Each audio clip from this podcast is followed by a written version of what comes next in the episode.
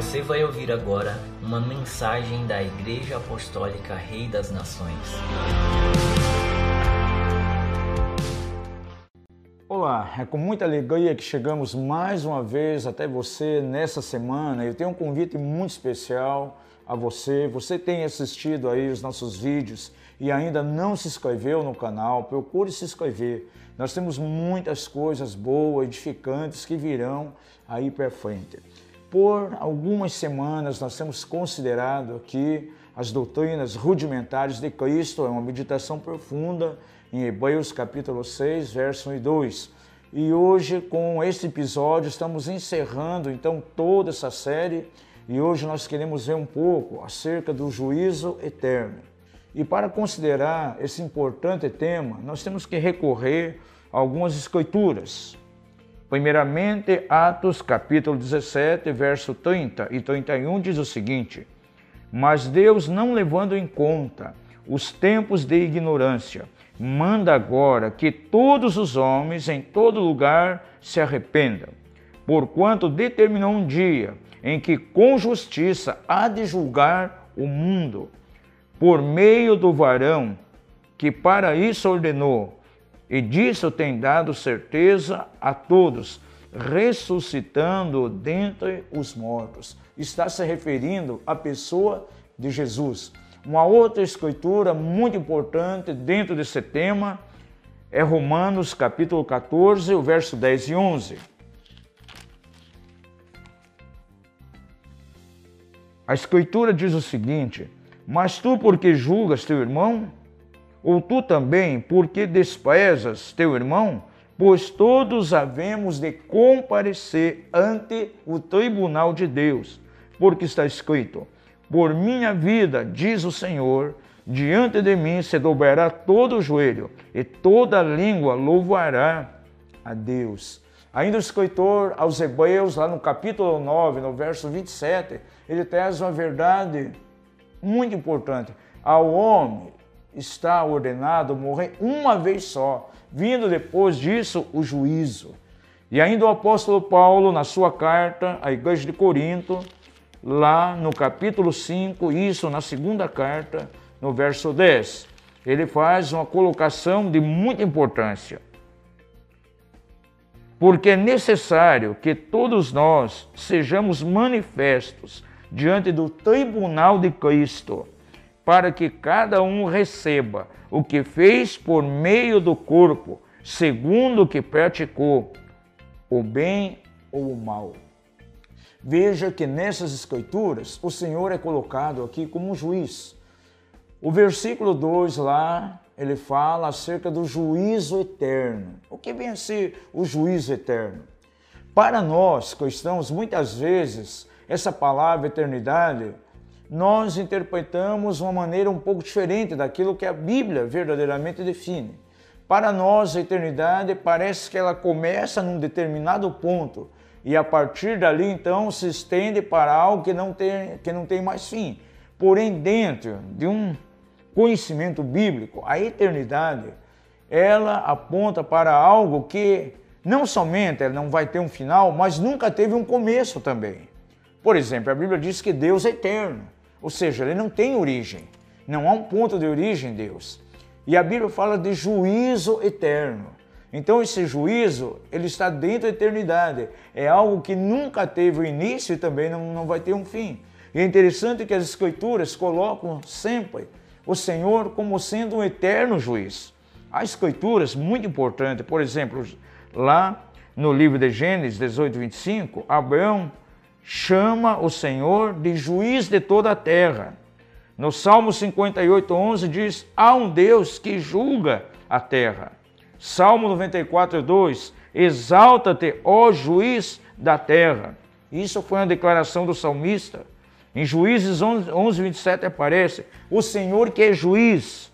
Em Salmo 33, 22, o Senhor é o nosso juiz, o Senhor é o nosso legislador. Salmo 89, 14 declara: justiça e juízo são a base do seu trono. Agora, dentro desse aspecto de juiz, o juiz eterno, que aplicações tem em nossa vida? Quero compartilhar algumas. Primeiramente, o Senhor como juiz. A Bíblia fala claramente que nós fomos justificados. Essa palavra justificar vem da onde? Vem de justiça. E quem exerce justiça? Juiz. Agora veja, nós que conhecemos o Senhor, nós estamos mortos em delitos e pecados, havia sobre nós uma condenação, porém aprove a Deus então se levantar em nossa direção como juiz. E ser justificado, na verdade, é o receber da boca de Deus um veredito. Por exemplo, um réu chega na presença de um juiz, muitas vezes há uma condenação muito grande sobre ele, e de repente os advogados ali estão presentes a todo aquele tribunal, e de repente o juiz ou um grupo de juízes, eles expressam um veredito. E muitas vezes esse veredito, aquele réu está sendo absolvido. E isso aconteceu conosco. Nós podemos experimentar a justiça de Deus. Por isso estamos justificados, porque o Senhor deu um veredito em nossa direção, perdoando os nossos pecados, todos os nossos delitos. E ser justificado é como alguém que sai de um tribunal totalmente sem culpa agora. Ele tinha um peso de culpa muito grande, uma condenação, mas o juiz ele decreta uma sentença. Você está absolvido. Isso aconteceu conosco. Pelo sangue de Jesus, nós fomos completamente libertos, absolvidos de todo o peso de culpa que trazido pelo pecado. Isso significa ser justificado. Então nós vemos aí a ação do juiz diante de nós. Um outro aspecto também é aquilo que vai acontecer, conforme nós falamos no episódio anterior, na semana passada, diante do grande trono branco, quando o Senhor vai se levantar com o juiz e vai declarar uma sentença de condenação para aqueles que não conhecem a Deus. Porém, para aqueles que já conhecem o Senhor, haverá ali uma sentença não de condenação, mas sim recompensas. Então, não, não precisamos temer estar diante do grande trono branco, porque nenhuma condenação está sobre nós. Já saiu uma sentença da boca do, do, do eterno juiz, nos absolvendo de toda a culpa. Outro aspecto muito importante que nós queremos considerar é que, em meio à religiosidade, nós vemos algumas pessoas que querem, em algumas ocasiões, ocupar o lugar de Deus. De que maneira? Eles mesmos exercendo o juízo e julgando pessoas. A Bíblia diz que nós não podemos julgar os outros, cabe somente ao Senhor julgar. E temos que ter muito cuidado, porque com a mesma medida que nós julgamos, seremos julgados.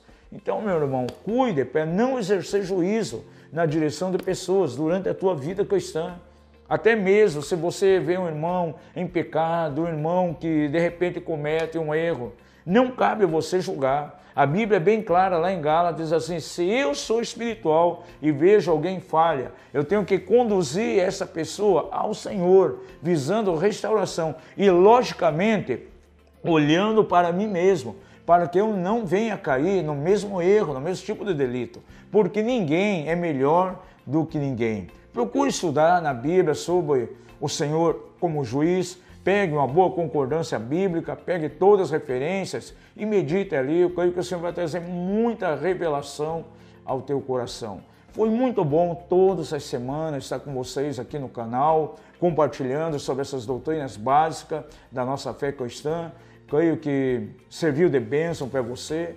Deixe aí o seu comentário, inscreva-se no canal, envie para os seus amigos. Se tem perguntas, faça a nossa pergunta e nós teremos prazer em responder. Nas próximas semanas teremos aqui outros assuntos maravilhosos que o Senhor já tem colocado em nosso coração e o nosso desejo é abençoar a igreja, abençoar o corpo de Cristo através do canal, trazendo mensagens de edificação, palavras proféticas e encorajamento a você. Deus abençoe a tua vida em nome de Jesus. Obrigado por nos ouvir. Para mais informações, acesse o nosso site mapev.com.br.